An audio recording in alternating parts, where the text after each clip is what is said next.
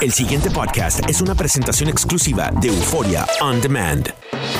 WKAQ 580, expertos en análisis y noticias, presenta a los licenciados Luis Pavón Roca, Carlos Díaz Olivo, en WKAQ Analiza.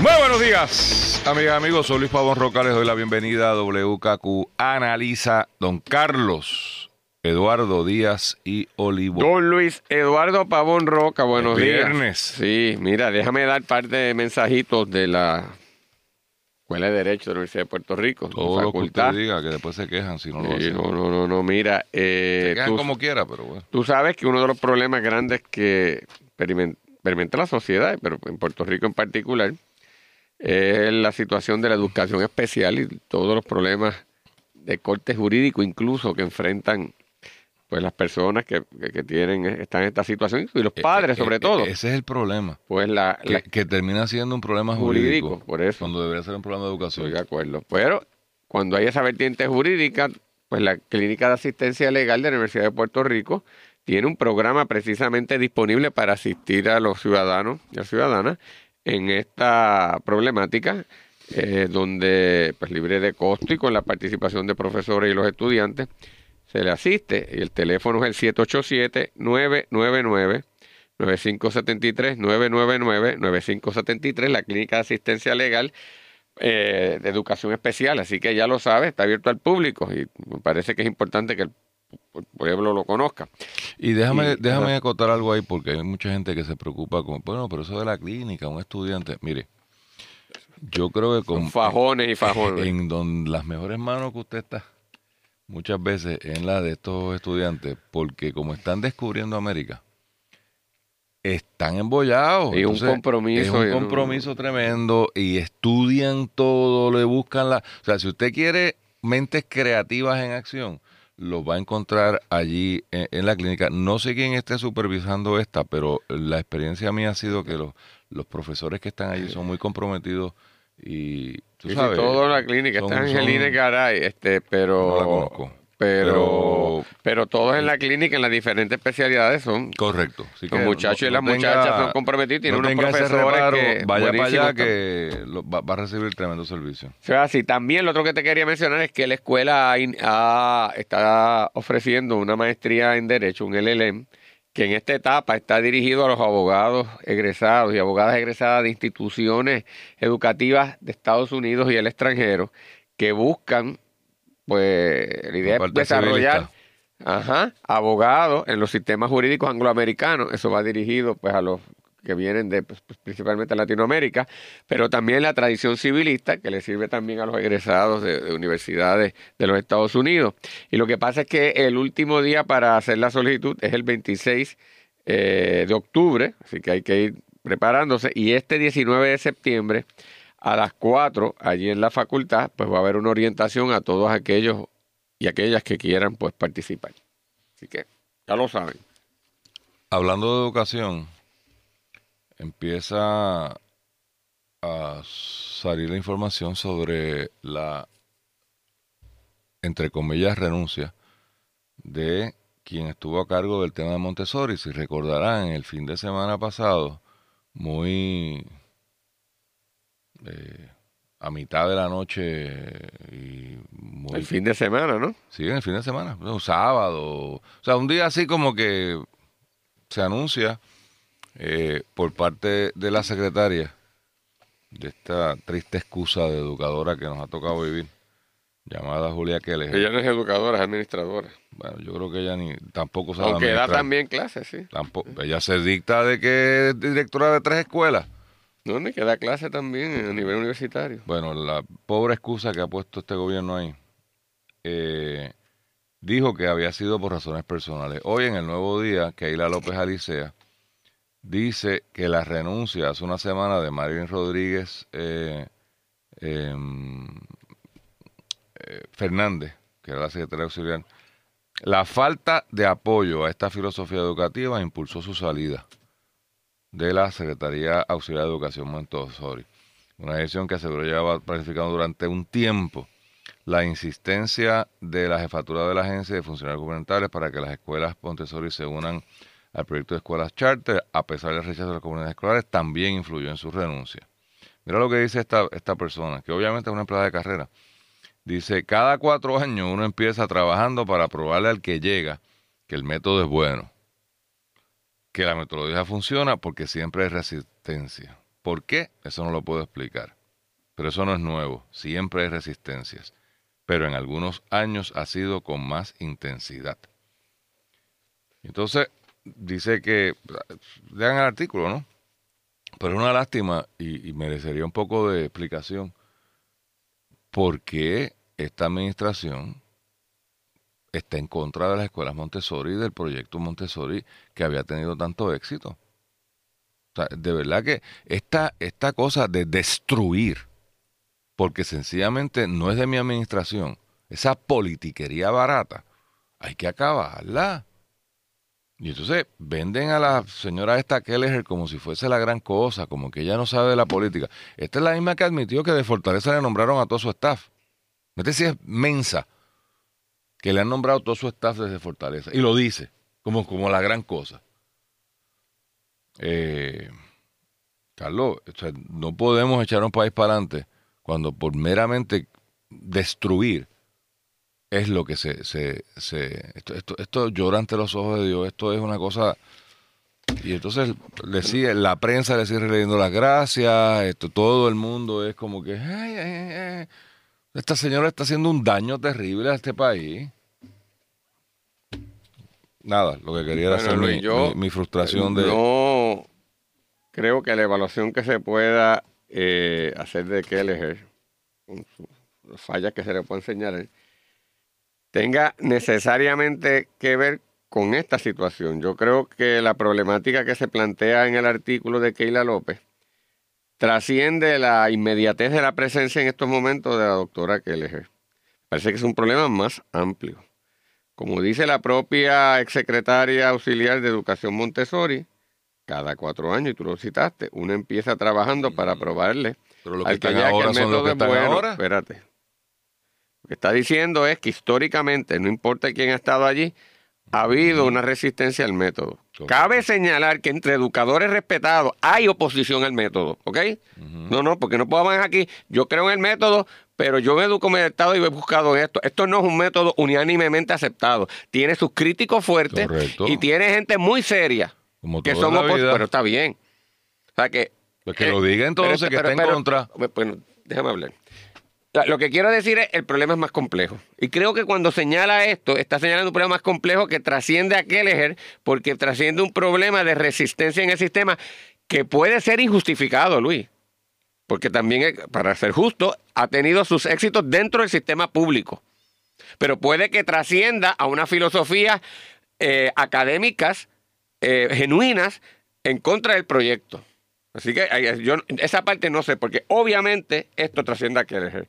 Dos, dice, hace unos meses Educación anunció el cierre de 15 Montessori, luego de oposición de comunidades escolares. No fue Montessori nada más, fue medio sistema de escuelas en el país. Es decir, el, el, cierre no necesariamente estaba predicado en que eran Montessori, es que se cerraron un montón de escuelas que cayeron Montessori. Por lo tanto, el problema de los cierres, que es un problema en sí mismo, meritorio en gran medida, pero ha habido atrocidades en otros, se las llevó enredadas también. Para que eso no es necesariamente una agenda contra las Montessori. Y número dos, tres, lo que ella dice, los atrasos para contratar los maestros, los atrasos para firmar los contratos de los asistentes eh, de ambientes Montessori, se trabajaron dos propuestas para la adquisición de materiales. Se hizo lo indecible para adquirir los materiales, pero no pasó. Bendito, eso le pasa a las que no son Montessori también. Es el desmadre administrativo clásico de, que hay allí. A lo que voy es, creo que no necesariamente aquí podemos transmitir que haya un plan de destrucción por parte de la, de la doctora Keller o de esta administración del programa Montessori, incluso citando las palabras que ella dice. De hecho, en el propio artículo dice que ahora, en vista que se fue, hay un proceso abierto de reclutamiento. Y dice aquí, el secretario auxiliar, que va a sustituir a esta, a, esta educadora, esta bibliotecaria, será recomendado por un comité compuesto por un representante del instituto de la nueva escuela. Y por dos representantes de las escuelas públicas Montessori. Yo te digo que los del Instituto de la Nueva Escuela son gente de primer orden y no son de esta administración. Es más, son críticos de esta administración, eh, pero son personas comprometidas con hacer una cosa educativa. Por lo tanto, por lo tanto, lo que quiero decir es, sin legítimamente cuestionar que se vaya a afectar un programa que tiene sus defensores y que ha tenido sus éxitos, creo que el problema es mucho más serio. Entonces, no me asusta que en la crítica genuina que se le pueda hacer a Kelleher, enredamos algo que es más, más, más, más complejo y que me parece que del propio artículo, como está expuesto por Keila, eh, nos indica que la situación es mucho más difícil, Luis. Lo que pasa es que tú lo que estás diciendo es que el desastre de Keller aplica a todos lados y se llevó enredado. También hay ese elemento. Yo, Y yo que puedo- hay- yo y que puedo hay- aceptar bueno, eso. pues yo te- O sea, yo aquí, el, aquí el punto, Carlos, es que quien está mando, al mando del país se llama Ricardo Rosello y el que está al mando de educación se llama Julia Kelleher. Que asuman su responsabilidad. Si están en contra por razones filosóficas, pues que lo digan y acaben con el programa y sean transparentes al país. Si están a favor, que estén a favor. La razón para cerrar, el embuste que dijeron, para cerrar las escuelas, Carlos, era falta de eh, matrícula y, y bajo desempeño y problemas de planta física. Ese no es el caso de estas escuelas Montessori. Por lo tanto, no me digas que es el mismo, el que todas están iguales, porque bajo los criterios esbozados por esta administración, los de ellos. ¿Dónde en esta escuela era que había baja matrícula? ¿Cuál era la que estaba en malas Eh, condiciones? La baja matrícula Ninguna, nada más no es, es el sitio donde está y cómo yo podía también agregarlo de una manera más efectiva a los recursos generales que tiene el Estado. Y, y- y puede caer el, así. el sonsonete Y que oye, dijeron Luis, fue Luis, Luis, menos de 200 estudiantes, planta física. Eso fue lo que dijeron No, ellos. No, no ah, es eso no fue lo que dijeron Mira, ellos.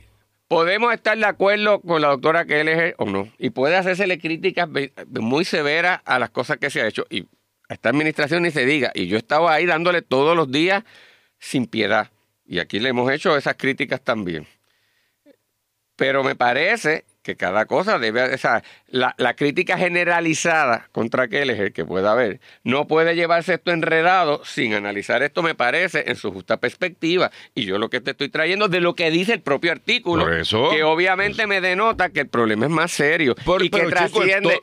Bueno, Luis, si Carlos, lo queremos, pues está todos bien. los problemas de Puerto Rico siempre son más complejos y más serios. Y este O sea, país todos, no, claro, todos. pero así no se analizan. y todos se analizan con una superficialidad y No, con una lo- falta de rigor que, que- que el hay que destacarlo. El issue es que alguien los tiene que resolver. O sea, a mí ya me tiene harto cada vez que alguien me dice, no, es que siempre ha sido así. Bueno, pues perfecto, si siempre ha sido así, siempre ha sido así.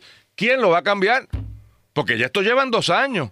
Entonces, tú esperarías un movimiento en la dirección correcta. Eso, eso es lo que estoy diciendo. Eh, O sea, a mí no me... Eso que estás consuelo. diciendo no fue lo primero que dijiste y eso te lo suscribo ¿Cómo- completamente. cómo que eso no fue lo que dije? Estoy Bueno. criticando que la doctora Kelleher no está haciendo nada. Lo que está haciendo es destruyendo. Eso lo- y lo sostengo. Bueno, ese, está es tu, ese es tu legítimo derecho. Por eso, Pero eso, no, esa- eso necesariamente no tiene que ver la destrucción que a tu entender puede estar haciendo y que puede ser Todo lo que yo digo es a mi entender. Carlos, igual Puede- que lo que tú Pues dices. claro, Porque es pues claro, pues Pues, claro. pues, Pues si yo no estoy cuestionando eso que sea malo. Por eso. Es como, a eso es lo que yo digo aquí todos los días. La gente se molesta porque uno diga algo. Digo, pues lo que Luis piensa y lo que yo pienso. ¿Qué tú quieres? Que yo adopte tu opinión y deje la mía. Hay que tener unos cojones para tú sabes, para decir, pues claro que, que estamos diciendo este, lo que cada cual quiere. Y, y, y, y el hecho de que lo diga tiene también su, su, su, su propio sentido, ¿no? Pero a, lo- a lo que quiero es que la crítica o la felicitación que alguien le quiera hacer a Kelleher no se lleve, como dicen por ahí, con bollado, mal dicho, este, el- el- la situación particular que requiere una descomposición de análisis particular de la, de la, mon- de los mon- de- de la situación de las Montessori. Eso es lo único que estoy diciendo. Pero mira, para, para seguir con la onda de esto, yo estoy asustado con esto el, del jueves 20. Yo estoy en la de quedarme en casa y no salir. Chicos, ¿Tú crees porque que viene de nuevo? el 20 no, pues sí, viene de nuevo. Eso es, que viene de nuevo. Eh, Lo que viene para encima, Luis, es una recreación morbosa de lo que pasó hace un año atrás. ¿Qué nos gusta? Sí, eh, por eso, eso mismo. Hasta turismo. Nos Tú- gusta. Te enseñé la campaña Sí. de turismo. Es una locura. Una, es decir, otra oportunidad para mantenernos en el lodazar, en el pantano posmaría, repitiendo la misma bobería, la misma agonía, lo malo que fue Trump, lo malo que el gobierno federal, lo malo que es el gobierno de aquí, ay, que muchos sufrimos, ay, la destrucción, que aquello. Cada cosa tuvo su momento y es una cosa trágica y no se puede olvidar.